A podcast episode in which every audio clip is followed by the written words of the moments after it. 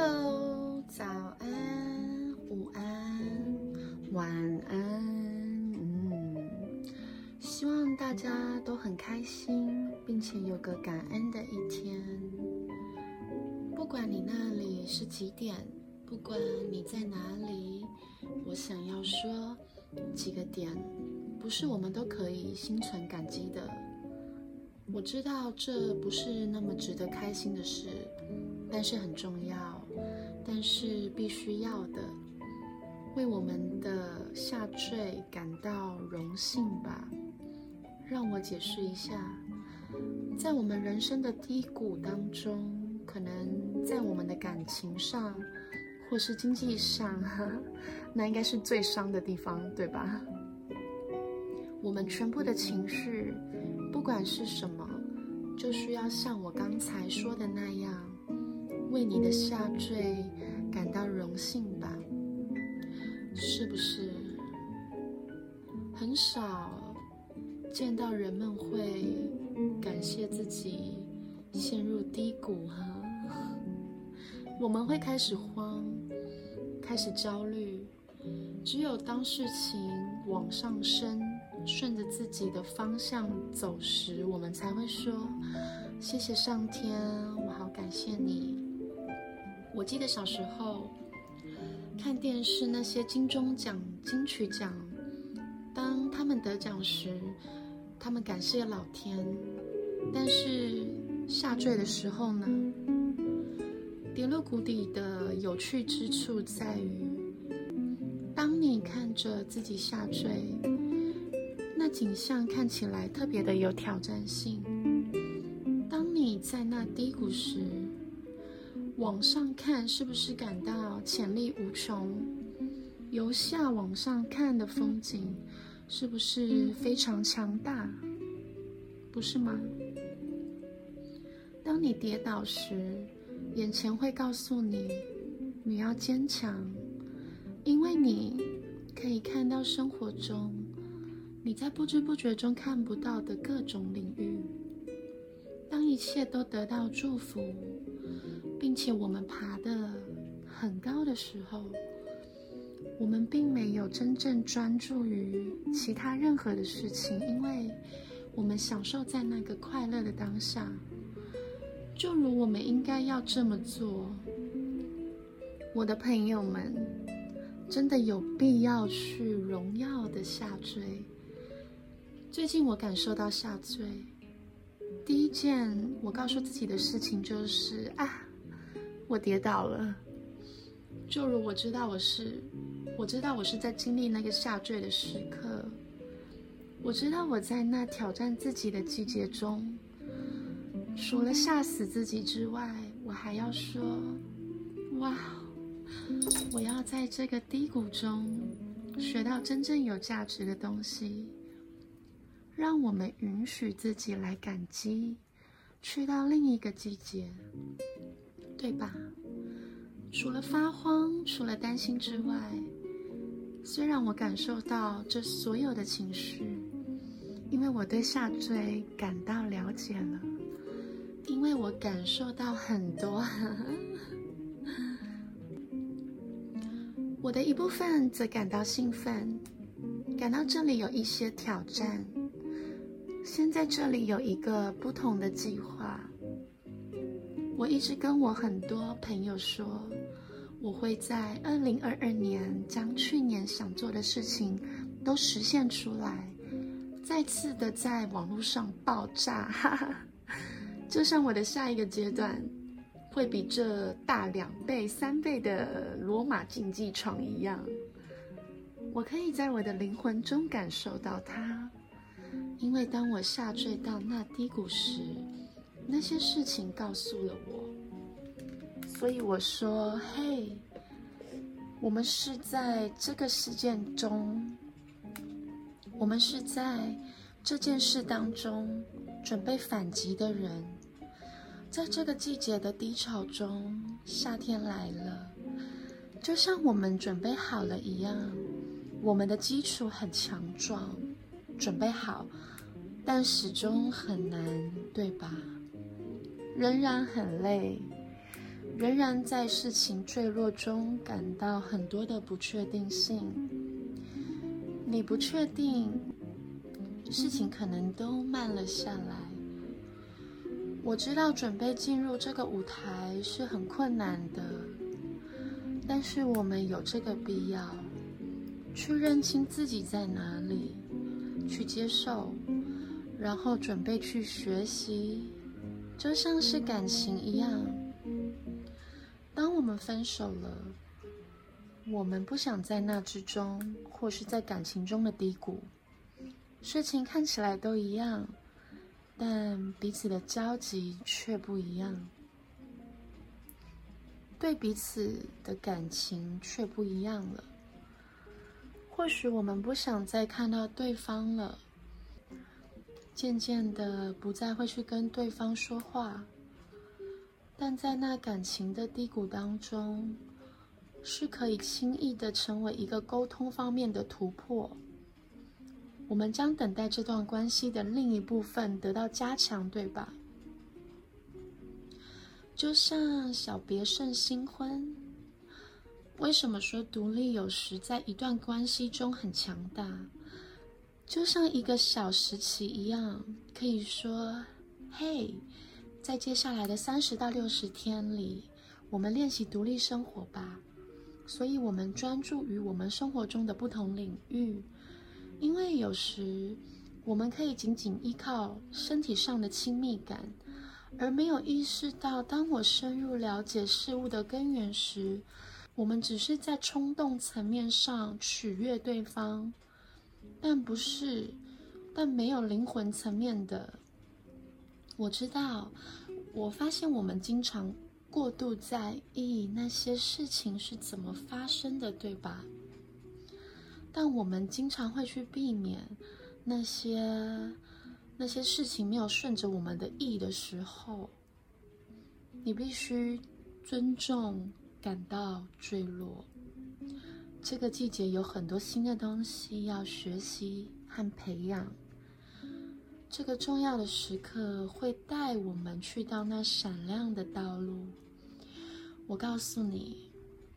就像我们感谢我们的胜利一样，我们也需要感谢付出，因为上帝他知道，他很高，他爱他所有创造出来的事物，对吧？如果我们进入一个不确定的季节，那里有我们的指导，你被引导进入那个低谷时。因为每件事都有一个季节、一个时间和一个你明白的目的。我知道，你可能有一个真正的计划，真正的计划，对吧？啊，不是期期待跌倒，不期待会下坠，不期待会出现财务问题，不期待分手，不期待移动，不期待这些不确定性。你可能有一些计划，但上帝，上帝有可能有另外一个计划。然而，在这一季当中，或许你在低谷中，但感到荣耀吧。我知道抓紧我们的希望和幸福的当下很简单，但我们不应该让环境的改变消耗我们的命运，我们的命运。不不不不不，我们的生活中肯定会有苦难，这是肯定的。这就是我不太迷信算命的原因。你知道，发生了一些不好的事情，但这并不意味着你做了坏事，或者你在前世做了坏事。不是的，现在只是刚好下坠了，或许。老天，老天在拉你一把，进入到新的季节，一个新的地方，所以才迷人。因为它有那些能量，它将要在你身上起作用。因为事情必须通过你，让你更坚强，让你更有韧性，让你意识到事情是正确的。检视你的优先事项，检视你的心，让你为美好的未来做好准备。因此，当你心存感激，并准备好在所有季节和生活的各个领域中学习时，我们需要小心，睁开你的眼睛、你的耳朵、你的想法，我的朋友们，我们将会超越自己。你知道，当我们有远见时，我们的基础必须牢固。然后我们在面对变化时从不摇摆，不，就像上帝创造一棵树，在春天或夏天里结出真正的美丽果实。当然，在冬天和秋天，它失去了颜色，失去它的果实。请问那棵树有倒下吗？就让这个季节的时间遵循它神圣的使命，再一次重新创造出新的果实。就像我们需要理解那样，能在患难中坚定不移的人有福了。我们受得住考验，我们将获得我们的荣耀。我们已经承诺给我们的胜利和命运。你知道，这就是为什么我说，当你要交易命运时，你必须小心去爱。只有当好事发生时，你才会感恩。想象一下，如果你有一些重要的朋友，他们只在你，他们只在你为他们做某些事的日子。或圣诞节，或他们的生日当中送他们礼物时，他们才表现出对你的爱，你会有什么感觉？你一定会觉得哇哦，这个爱是纯粹的交易关系。这不是真的，这就是我们对待生活的方式。当我们不断的伤害自己时，然后说为什么是我？Why me？No，就是你。Yes, you。为什么不是你？这个是你自己的故事。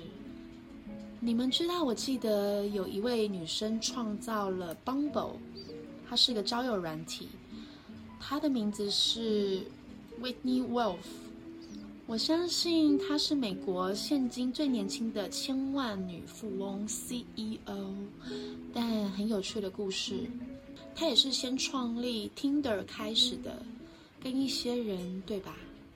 但据称，她被其中一位也是她前男友的合伙人性骚扰了，所以她被她前男友甩了，并被她男友踢出自己的公司。w i n n i e Wolf 公开控告身为公司 CEO 的前男友，不但于公司中贬损她的声誉，称她为“淘金女”。等充满性别歧视的言语。此外，自己在公司还多次面临被性骚扰的窘境。他为这段充满有毒的感情关系提出告诉，他为憎恨女性、为科技业领导的人提出告诉。这就是为什么 Bumble 存在的原因。他设计出 APP。如果你们知道 Bumble，它是个交友软体。可能使用上有点困难。女人走进你的权利，男人可以直接在目录中划来划去。女人发送了第一条消息，所以女人有权利。所有这些男人都在这 APP 上想要一些东西或想要某个人，但他们无能为力。所以女人拥有权利，想想看。她在那个被拥有权利的男友虐待的困境中，被踢出公司。那公司就像她的宝贝一样，她失去了所有的权利，她跌入了低谷。然后她去创建了另一家公司，来尊重那有权利的女人。她荣耀了自己的坠落。当她经历了这些低潮。那 Bumble 的想法出现了。如果是我，我可能走不出去，我可能没有办法，对吧？他失去了一切，但他荣耀了他的坠落，对吧？他接管了超过一个城市，他看着他自己走入那胜利。这位年轻的女性创业家，独立自主的亿万富翁，三十岁，这么多么的美丽，不是因为钱，但是因为荣耀。他掉进了这个非常负面的环境中，他跌入了谷底，但这确实给了他一个打破皇冠的想法，让他更坚持的、更有韧性和有立场。他改变了这行业的游戏规则，这就是为什么我说荣誉那下坠，你明白吧？不是说哦不，为什么是我？Why me？要说 Yes，那个就是我，我应得的挑战，然后把这个困境转换成一个不请自来的邀请函。这邀请函使你变得更强大、更有韧性、更聪明、更好的自己。你知道这辈子是一趟旅程，我们会疲倦，对吧？你知道有时我们想暂停这旅程，但猜猜怎么样？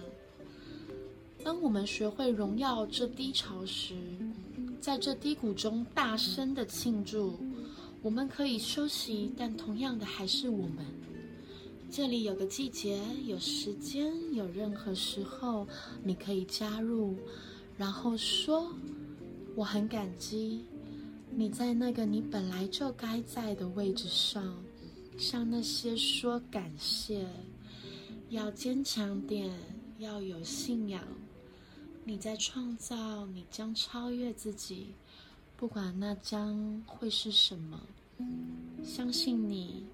成为这次尝试向你展示的一切，所以我尊重那坠落，我的朋友们，尊重荣耀那坠落吧。你不会知道明天会发生什么事，所以请你选择开心，活在当下。我们的能量来自于自己。祝你有个美好的一天，美好的夜晚。